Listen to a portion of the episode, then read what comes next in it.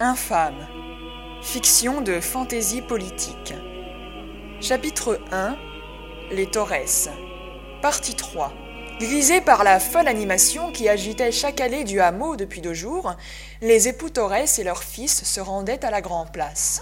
Tous trois venaient de se gaver de bons légumes, de pain frais, de pâtisseries et de lard, à s'en faire exploser la panse. Dans une démarche presque dansante, les hommes sifflaient, la femme chantonnait, aidée par l'alcool. Des moustaches de félin dessinées à la suie ornaient les joues de Fabrice. Son épouse, auguste statue, marchait dans un drap qui saignait de plis marmoréens son corps imposant. Le garçon déambulait, son plus beau sourire aux lèvres, ravi du costume qu'il s'était confectionné. Il allait torse nu, vêtu d'une chaude peau de bête, jetée autour de ses épaules déjà carrées et assez larges, et d'une autre ajustée en long pagne. Ses pieds couverts de terre et son buste barbouillé de motifs charbonneux transformaient Jérémie en sombre sauvage, que couronnait une coiffe en branchages enrichis de verdure. Des algues habitaient ainsi les épaisses vaguelettes noires qui batifolaient autour de son visage cuivré. Une torche embrasée, serrée dans son poing, il pressait parfois le pas pour voir la flamme s'ébattre. Il fusait tel un malfrat, si bien que les voisins le renommèrent voleur du feu. Un verre à la main, dont l'ardent contenu descendait trop vite le long de sa gorge, le joyeux promeneur observait chaque détail de cette incroyable fête annuelle. Dès l'aube jusque tard dans la nuit, à la seule lumière des lanternes, hommes, femmes, enfants bourdonnaient dans des parades phalliques. Sur la place du village, ou circulant dans les allées, ménestriers et tambourineurs tenaient une cadence endiablée, relayée par les chants des campagnards. Des chants sous et à tue-tête, mille et une ombres joueuses animaient les murs. Des paysans défilaient, dansaient, débordaient de gestes à faire rougir la piété. Ivres, certains se caressaient, on agitait son sexe, on se masturbait, on se délivrait n'importe où des besoins et pulsions cascade de cris, effusion de semences. Alcool et viande grillée saturaient l'air. Les narines dilatées décuplaient les appétits pour des satisfactions de tous ordres. En cette fin février 1605, le vent sifflait et le ciel était gris. Mais les plaisirs réchauffaient corps et cœurs. Il bénéficiait, pour l'une des rares fois au cœur du cycle liturgique, de l'assentiment clérical. Jérémie ne put retenir un sourire en suivant du regard des religieux qui prenaient part aux réjouissances, sans mesure et en sueur. Un contentement non dissimulé. L'on pouvait bien s'accorder ces joies terrestres au seuil des cendres et du carême. Soixante-douze heures de charivari offraient l'ultime chance d'afficher une pensée tendue, une mine radieuse, de pousser rires et chansonnettes avant une période de sacrifice. La liberté tempêtait à la veille d'un calme sain. Le trio croisa des voisins encore plus chancelants qu'eux. Messieurs affublés de robes, corsages au cotillon de leurs épouses, grand-mères portant pourpoint, vestes, pantalons, corps presque nus et grimés se déchaînaient. Ça gueulait en tous sens. Ventre bleu Qu'on envoie Tito chier aujourd'hui Viens, mon vieux, nos dettes, on se les fout là où tu penses. Et Mombrina aussi, tiens. Ouais, salaud de Mombrina, tu nous mangeras pas chanta un laboureur, avant de se secouer en une danse de pantin désarticulé et de boire cul sec. Les lueurs de joie s'estompèrent du visage de Jérémie, qui cessa un instant de tanguer, fronça les sourcils et accrocha le regard navré de ses parents. Le nom de Mombrina, grand et agressif royaume voisin, serpentait de bouche à oreille avec un goût amer. Des rumeurs encore frêles mais fâcheuses, conjurées dans le vin et le rire. Le garçon n'y songea guère plus longtemps, sonné par la boisson, puis aspiré au cœur des effusions grivoises, des cabrioles et des filles qu'on se lançait autour. Des gestes obscènes encourageaient l'un des bizutages organisés en cette occasion. Le père Fanchon et ses amis obligeaient le mari de la Renée à parcourir le bourg à quatre pattes, au bout d'une corde, nu. On se balançait au rythme de ses parties génitales à l'air. Les compères qui le tenaient en laisse chantaient Les cocus, les cocus, ça fait cul. Au passage du cortège, on reprenait en chœur le refrain. Habitués à ces fantaisies, les paysans se laissaient pourtant surprendre avec plaisir. Suzanne sourit. Fabrice et Jérémie également, derrière une main à leur bouche. Une énième bizarrerie les happa. Le garçon désigna une demoiselle au loin. Regardez, c'est la Magda. Elle porte les beaux habits de sa patronne. Parfaite copie de son employeuse, la domestique ondoyait avec distinction, dans une longue jupe surmontée d'un bustier brodé à ruban. Elle agitait un mouchoir. Comme cette tenue la change, on la reconnaîtrait à peine commentait Suzanne. Elle en prend des grands airs. Aujourd'hui, les petits sont les maîtres. C'est le monde à l'envers reprit l'adolescent rieur, avançant sur les mains comme pour incarner ses principes. Son père et la jante alentour pouffèrent, tandis qu'il se redressait après une chute inévitable. Il ramassa sa coiffe et se la rajusta, puis récupéra au sol son verre vide et la torche à présent éteinte par le souffle de février. Le trio se remit en marche. Des gamins en ribambelle faillirent bousculer les Torres en courant au milieu de la même allée. Le garçon les regarda s'éloigner. Ils lui évoquèrent sa sœur. Pour une raison obscure, Daphné paraissait contrariée depuis la veille, à tel point qu'elle avait préféré ne pas accompagner la famille au charivari. Les parents s'étaient montrés interloqués, sans toutefois y prêter davantage d'attention, en apparence du moins. Au fond, ils s'interrogeaient et s'en soucieraient dès le lendemain, enclins pour l'heure à profiter de la fête. Mais l'état de la fillette préoccupait son aîné, attristé.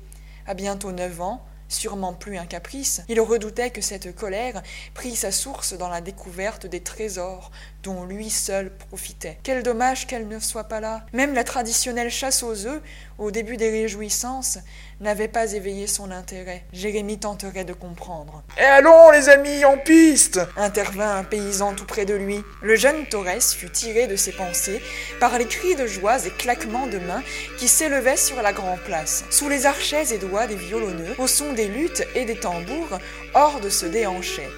Suzanne et son fils se joignirent à la chaîne des campagnards qui dansaient une branle. Fabrice se contentait de regarder, frappant dans ses paumes en cadence. Son garçon admirait les demoiselles essaimées dans la farandole.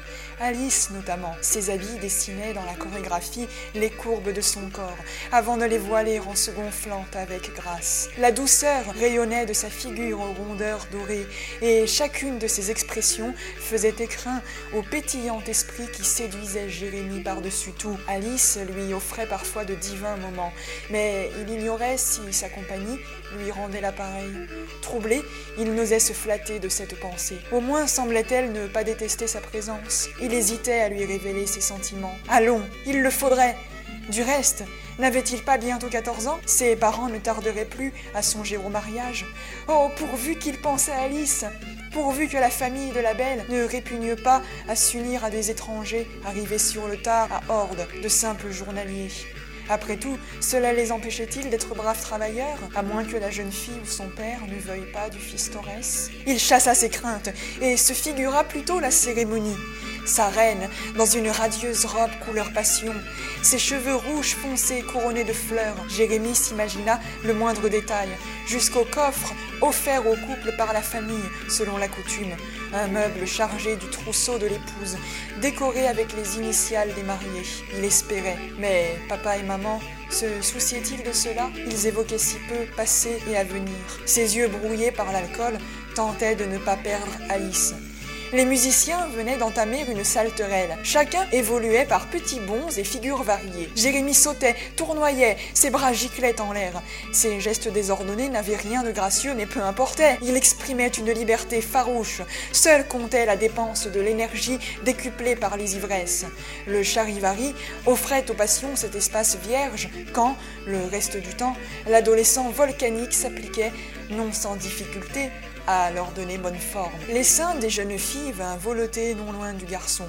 Il ne fallut qu'une fraction de seconde pour que, au détour d'une pirouette, celui-ci se laisse darder par les yeux d'Alice. Il eut un léger sursaut alors que déjà elle s'éloignait. Il regarda en arrière, se cogna contre un danseur, s'encoubla dans un jeu de jambes emmêlées. Les demoiselles se retournèrent pour le découvrir au sol, riant tout son sou, tandis qu'en se relevant, il présentait ses excuses. Elles ne purent retenir leur pique. À leur taquinerie, le maladroit avoua en bon joueur d'un complice haussement d'épaule qu'on ne se refaisait pas. Soudain, Jérémie se figea. Il scruta la silhouette qui, au loin, venait d'entrer dans son champ de vision trouble. Daphné ne se trouvait-elle pas à la chaumière? Non, non, il s'agissait bien d'elle, traînant un pas colérique. Le fils Torres se contenta de servir aux adolescentes un bref Pardon, je dois vraiment y aller. Il voulait comprendre. Jérémie s'extirpa de la foule. Il courut à travers la grande place en direction de sa cadette. L'enfant avait certainement décidé d'assister tout de même au charivari afin de s'y changer les idées, en évitant sa famille, cependant. La fillette errait avec un étrange costume. Une grande toison de laine couvrait son petit corps. Ce vêtement, comme son visage, était barbouillé de charbon. Son frère se glissa derrière elle et la surprit par une imitation de fantôme qui l'amusait d'ordinaire. Pas cette fois. Daphné pivota brusquement. Jérémie la fixa. Sa figure pourtant ronde semblait s'allonger, tant ses sourcils et les commissures de sa bouche aux lèvres épaisses tombaient, lourdement empesées. De fines rides de hargne striaient son nez qui prenait déjà une forme droite, pointue, héritée de la mer. Tu boudes encore? souffla le garçon désolé la main à l'épaule de Daphné. Lâche-moi grogna-t-elle d'un ton acéré en se dégageant vivement. Eh ben d'accord, et doucement. Et qu'est-ce qui va pas? Essaya-t-il, un peu vexé, sans bouger, titubant le moins possible, tandis qu'elle lui tournait le dos. La cadette ne répondit pas.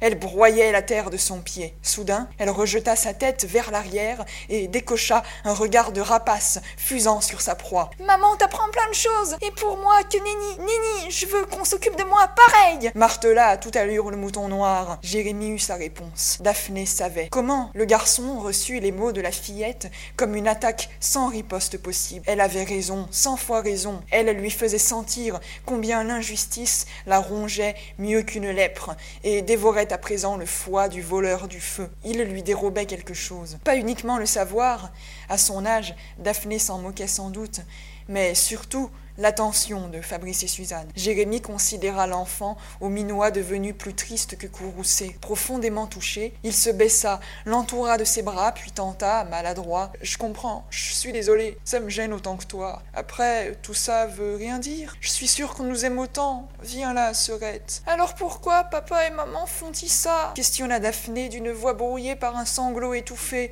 tandis que Jérémie la câlinait. Aucune idée, vraiment. Et pardon, j'avais pas droit de te dire. Ah couina la fillette désemparée. Ça vient de là Comment que la jante, elle nous regarde et qu'on a tous l'air bizarre Oui. Avec les copains, heureusement, on joue encore bien. Et pour les cours de maman, j'y comprends rien. Et tu mérites pas ça. La cadette sécha ses pleurs. Son frère la dévisageait. D'ordinaire, elle dissimulait ses émotions. Du moins, elle ne les dévoilait pas en mots. Seule sa mine donnait plus ou moins d'indices. Mais en ce jour, elle n'avait plus pu se taire. La digue se brisait. Il faut que ça s'arrête asséna-t-elle pour toute conclusion. Compte sur moi, je vais enquêter. On va savoir, promis, dit-il, Il se releva d'un mouvement décidé. La révolte opérait sa contagion. Daphné vit les adultes disputer une joyeuse partie de soule. Au bruit de la grosse balle de cuir qui volait de pied en pied s'ajoutait le claquement des quilles renversées par des enfants. La fillette joignit le jeu pour tenter, comme à son habitude, d'étouffer sa contrariété. Jérémie repartit, pensif. Sa sœur avait dû déjouer la garde de Suzanne, surprendre une conversation. Elle s'était sans doute permis, ensuite, de guetter une de ces séances où maman faisait office de précepteur. Daphné venait de gagner le duel, de fouler aux pieds les efforts dissimulateurs des parents. Pauvre maman, Jérémie aussi lui en faisait voir. Il ne s'appliquait pas toujours et s'oubliait parfois à bâtir des réactions en chaîne, des casse-têtes ou d'habiles mécanismes qu'il inventait, et non à tracer les phrases dictées avec les branchages qu'employait Suzanne pour lui enseigner l'écriture. Lorsque l'adolescent rêvassait, elle disait seulement sur un ton qui n'encourageait nulle relance Ça pourra te servir plus tard. De quoi refroidir même un esprit brûlant de découvrir et de comprendre comme le sien. Il faut que ça s'arrête. À suivre, quatrième et dernière partie du chapitre 1, Les Torres.